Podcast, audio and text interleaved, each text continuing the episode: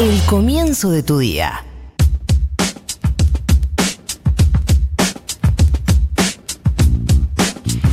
Estamos en comunicación con Santiago Goodman, secretario general de la Asociación de Trabajadores de la Educación del Chubut, porque ayer hubo eh, una represión, una situación muy complicada eh, que él nos va a describir, así que para qué la voy a contar yo.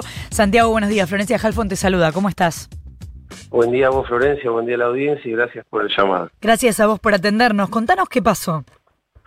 Mira, en el marco de lo que viene siendo esta última avanzada que ha hecho el gobierno provincial para tratar de instalar la mega minería a cielo abierto en la provincia de Chubut, este, con un proyecto de ley que está en la legislatura y que ayer, este, justamente tomada estado parlamentario, nos movilizamos con las condicionantes que tiene este COVID-19 aquí en la capital de la provincia de Chubut, en Rawson, de diferentes lugares, Trelew, Gay, Mandolabo, son los pueblos más cercanos, y Puerto Madryn, que también está distante 50 kilómetros. este, estuvimos haciendo la vigilia desde bien temprano, porque además vos tenés que saber que en el marco de lo que viene sucediendo también hemos presentado en forma conjunta, con más de 30.000 firmas que así lo avalan, una iniciativa popular, que es una forma constitucional de presentar un proyecto de ley este, del ciudadano y de la ciudadana y lo hace juntando una X cantidad de firmas que lo avalen, el 5% del padrón de la última elección, y este, ese proyecto de ley está obligado a tratarse por la legislatura. Obviamente que nuestro proyecto de ley es contra la megaminería y el proyecto del gobernador Arcioni es a favor de instalar la megaminería. Transcurrió toda la mañana con la vigilia, transcurrió el haber escuchado el ingreso tanto de la iniciativa popular como de este, el proyecto de ley del gobierno en la legislatura, que no está trabajando presencialmente, sino que lo hace en forma virtual. Éramos alrededor de más de mil militantes, este, ciudadanos de a pie de diferentes lugares, como te decía, nos movilizamos por las calles de Rawson, a la Casa de Gobierno, a los lugares donde siempre hemos estado militando este no a la megaminería, cuando todo, ya pasada la una de la tarde, o ahí, entre la una y las dos de la tarde, este, estábamos volviendo a cada uno de los, de los lugares este, de donde habíamos provenido. Este, en una de las rutas que conecta Rawson con Trelew, este, sabemos que detuvieron a unos compañeros. Nos acercamos hasta el lugar, vemos como a Lionel lo tenían amarrado al suelo y a Guadalupe, quien era la que estaba manejando el auto y regresando este, a Treleu, como te decía, la tenía una, policía femenina. Eh, preguntamos en ese lugar porque ya había una cuestión que me parece importante que la puedan ver, es que ninguno de los que estaban en el operativo por parte de la policía, ni de civil, ni vestido de policía, tenía la identificación. No sabíamos con quién estábamos hablando y pedías la identificación y nadie se identificaba como si fuesen robots, nadie te respondía nada. este, no sabíamos por qué los tenían detenidos y lo único que nos decían es que los vamos a llevar a la comisaría de Rawson. Llamamos a los abogados, llamamos a los organismos de derechos humanos, concejales que se hicieron presentes y que participan de los movimientos antimineros. Nos fuimos hasta, hasta la comisaría de Rawson tratando de velar por los compañeros ahí solicitábamos este, poder verlos, porque si estaban detenidos, vos sabés que no lo podés ver. Ahora, si no están detenidos y no me estás diciendo por qué lo estás reteniendo ahí, este, tengo que poder verlo.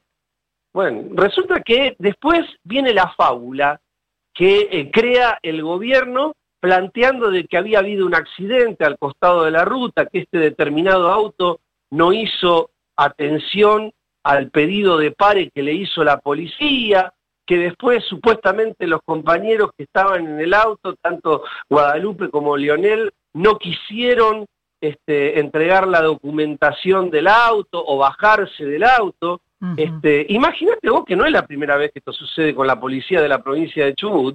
Este, yo he sido detenido hace un año atrás, en el, en el mes de noviembre del año pasado, ilegalmente, y durante aproximadamente dos horas no sabía ni yo ni nadie dónde me tenían. Estos tipos en una movilización justamente este, reclamando por nuestros derechos como trabajadores estatales. Así las cosas, alrededor de las 3 de la tarde, este, dejaron libre a Lionel, dejaron libre a Guadalupe, no le devolvieron el auto, no le devolvieron las pertenencias que están dentro del auto, que las tenemos que ir a buscar hoy, y resulta que terminamos sabiendo que según ellos había sido una resistencia a la autoridad en virtud de esta fábula que ellos crearon, cuando nosotros sabemos claramente que aquí hay una persecución, nos quieren hacer callar a los que estamos en contra de la megaminería, quieren además criminalizar todo, o sea, plantear que nosotros, los que estamos enfrente de esta cuestión, los que no queremos la minería, somos los violentos, somos los intolerantes, somos los que no escuchamos, pero la cuestión aquí es al revés. Ahora, eh, Santiago, alguna vez hemos hablado por el panorama de la educación en Chubut, eh, sobre todo el panorama de los docentes. Va, en realidad las dos cosas. Por un lado, que los chicos no tienen la posibilidad de ir a clases, en este caso no por la pandemia, sino por la situación de los docentes que están de paro con una situación muy dramática respecto de la falta de pago de sus salarios. Y además, esta, este reclamo de los docentes desde hace mucho, mucho tiempo. Eh, vos decís que también los estatales en general siguen en tensión con el gobierno todos los estatales estamos en la misma situación. Vos imaginate que acá hay sectores de los trabajadores que nos deben el salario de dos meses, a todos los trabajadores no nos han pagado la primer cuota del aguinaldo, o sea, lo que se cobraba en el mes de junio, julio, todavía no lo hemos cobrado. Hay otro sector de los trabajadores que le deben un mes, ¿sí? un retraso salarial de un mes. Han sucedido en este año por ejemplo, que en el mes de febrero nadie cobró un sueldo, durante los 28 días del mes de febrero no se pagó sueldo, se pagó a mitad de enero y a mitad del mes de marzo, pero en febrero no cobramos ningún sueldo, y para más del 60% de los trabajadores de Chubut ocurrió exactamente lo mismo en el mes de septiembre. Para el gobierno provincial, la salida es la megaminería. Para nosotros que sabemos y que entendemos porque lo sabe San Juan y lo explica, lo sabe Catamarca y lo explica, lo sabe Santa Cruz y lo explica, lo sabe La Rioja y lo explica, lo sabe cada una de las provincias que tienen megaminería en nuestra provincia y lo explican y sabemos que este, no solamente es una mentira, te venden espejitos de colores y no se soluciona nada con la megaminería. En Chubut suceden cosas, este, eh, vos tenés la pesca, tenés la este, el petróleo, tenés el gas, tenés el turismo, tenés Aluar, la única empresa este, de aluminio que existe en el país, tenés energía eólica, tenés energía este, por, por represas inmensamente grandes, tenés lana, ¿me entendés? Tenés un montón de situaciones que tendrían que poder garantizar los ingresos genuinos de la provincia del Chubut. El problema es que también tenés una deuda en dólares millonaria de la cual no sabemos en qué se gastó, y tenés a un gobernador que lo único que está haciendo es pretender instalar la megaminería porque son sus amigos, son sus socios, son los que lo bancan a ellos. Nosotros creemos que hay una alternativa, pero que no es esta. Santiago, ¿cómo te va? Nico Fiorentino te saluda. Recién hablabas de eh, empresas amigas del gobernador vinculadas a la megaminería. Eh, ¿Sabes cuáles son? Mira, yo te voy a decir algo para que lo tengas. ¿sí? Arcioni, ¿sí? Arcioni fue candidato a vicegobernador de Mario Das Neves. Mario Das Neves en su momento murió, falleció por una enfermedad terminal, y él quedó como gobernador. Luego se presentó y es verdad que legítimamente ganó. ¿Sabés qué era antes de eso y qué sigue siendo en definitiva? Porque su estudio lo sigue siendo. este, Arcioni es escribano. Arcioni es el escribano de la Pan American Energy. ¿Sabés quién es la Pan American Energy? La petrolera más grande de Chubut. Los ¿Sabés quién es dueño de Pan American Energy? La British Petroleum.